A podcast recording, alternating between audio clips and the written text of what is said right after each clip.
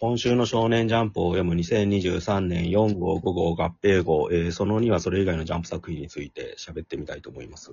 はい。順番に行くと、ヒロアカ。はいはい。ヒロアカですね。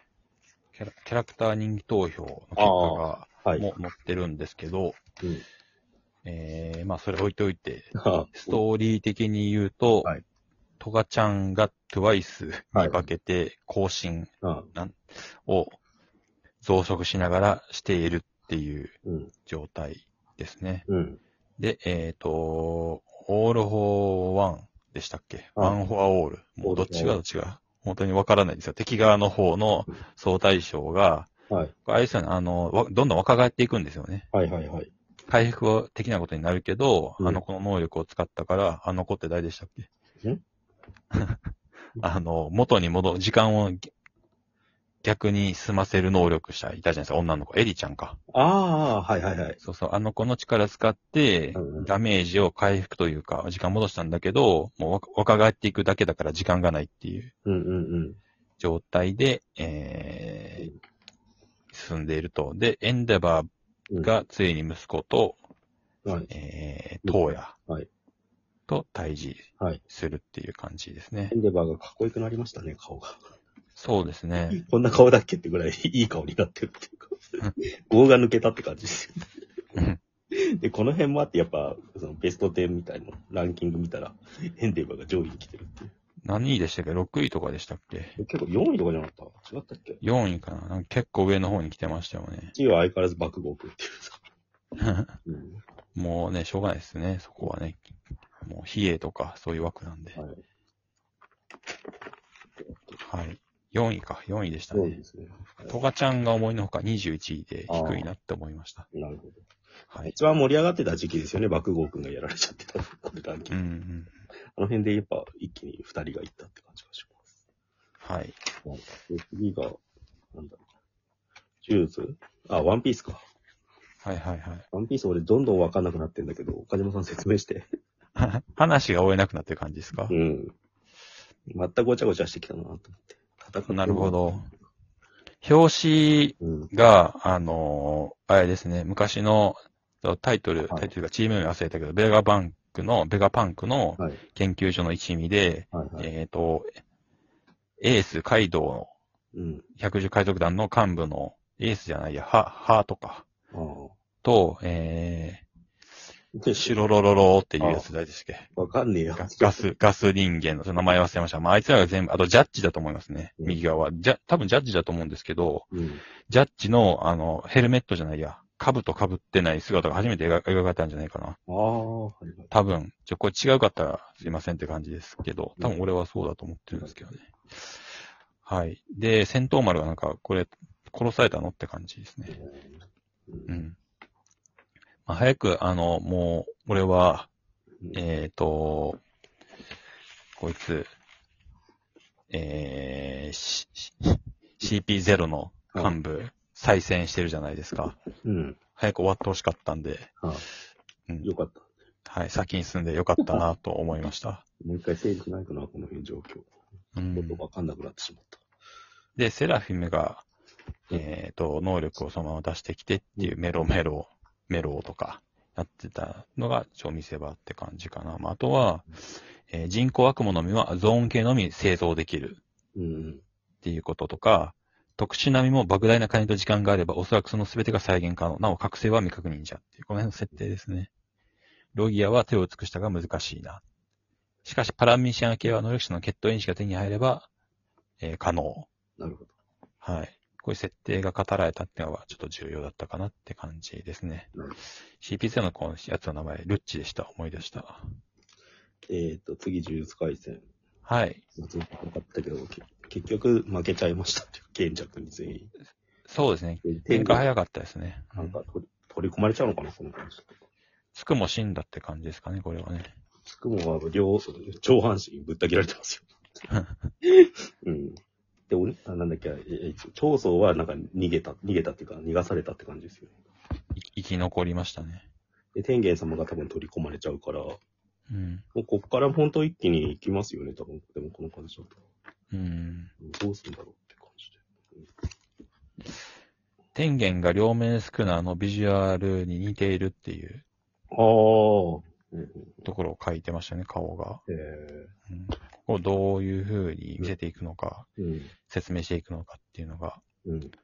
うん、面白そうですけど、あと、その、えっ、と、虎取のお母さんはいはいがはい。術師だったっていう、術師術師なのか、まあ、単に術式がはい。刻まれてただけなのかどうかわかんないですけど、アンチグラビティシステはい。ム、英語、順転の反転術式使用したいみたいなことも、ちょっともう、理解は、ブラックホールみたいなのを先にやってたから、それと絡んでんだろうん、中中和させたってことなんでしょうね。うん。う。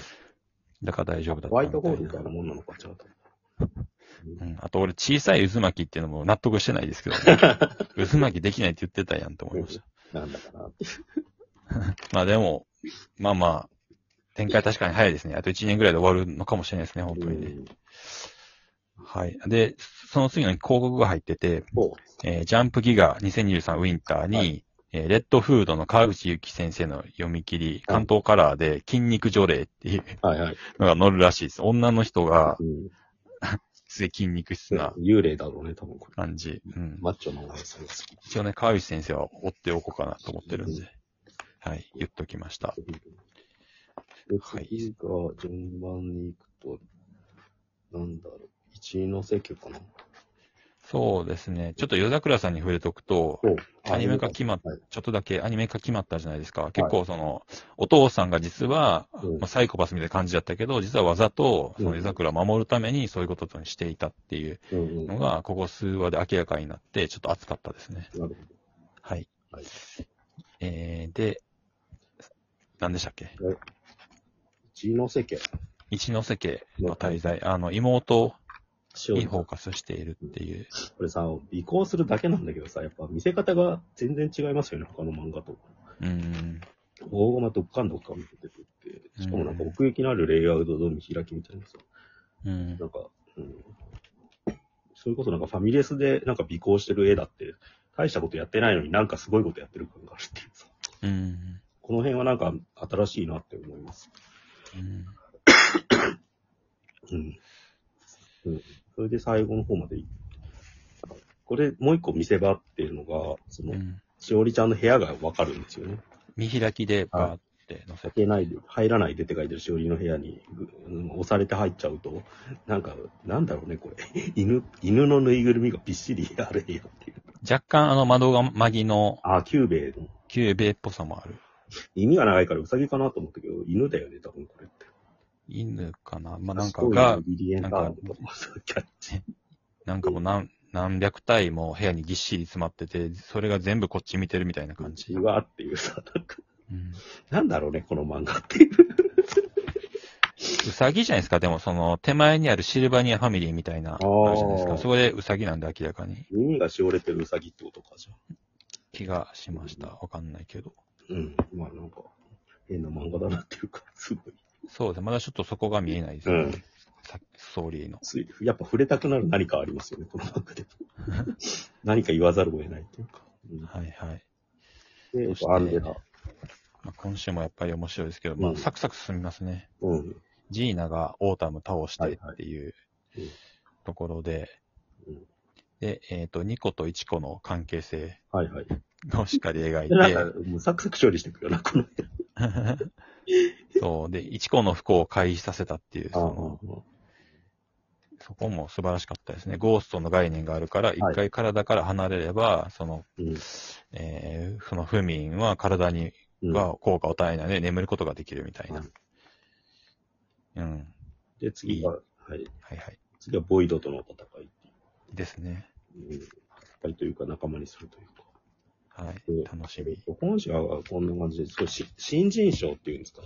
はいはい。が出たんですよ。それそれが俺よくて、なんだっけ？なジャンプ新世界新人賞みたいなやつですよね。うん、芥見ゲゲセンさんが審査員やってるやつで、4つぐらいこ、なんかその、今、ジャンププラス読めるんだけど、俺が良かったのは大学生って漫画で、うん。なんかすごい変な漫画っていうか、うん。妄想が具現化する能力者の戦いみたいなのって、こういいことにめちゃくちゃ、なんかその描きたい絵を描きまくってるみたいな絵で、うん。結構、絵はなんかあれですね、鬼滅の刃描く前の小峠さんの、なんか、肋骨先生とかあの辺のちょっとカルトなテイストが入ってるっていうか、うん。うん。ちょっとチェーンソーマンっぽい描写もあるけど、うん。4つぐらいあって、これがなんか俺一番面白そうっていうか、今後伸びそうだなって思いました。うん俺はその洗濯屋さんっていうはい。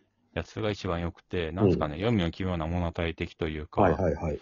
ストーリーテリングがすごくうまいなって思ったし、結構裏切られる展開なんですね。その洗濯屋さんの男が、はい敵なのか味方なのか、いいやつなのか悪いやつなのか、よくわかんないまま行って、最終的に気持ち悪い終わり方してるっていう。割とこれ、結構なんていうか、作者の意思がしっかりしてないと、うん。書けないものだなと思いましたね。なんか、うん、その、オーソドックスなものじゃないから、はい。うん、うんストーリーの進ませ方とかが、はい。うんちょっと、この人、この作者の先が楽しみだなって思いましたね。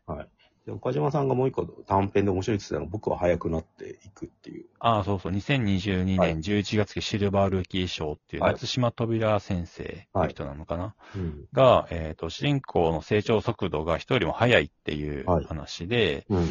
まあ、あとヒヒロインの女の子はいるんですけど、うん。最初の前半で、あの、主人公の男の子の視点で、まあ、早く死んでしまうみたいなはい。方を描いて、で後半でヒロインの女の子からの視点で、はいえー好きな男の子が早くにいなくなってしまうみたいな、ちょっと星の声っぽいんですけど、ああ、はいはいはい。うん。うまいですね、普通にねうんうん、面白い。はいもう、なんか他の作品も読みたいなと思いました。で、他のもあ載ってて、ルーキーに、そのもう一本の方も面白かったんで、ちょっとよかったら、読んでほしいなって思っております。はい。じゃあ以上です。その3人いきます。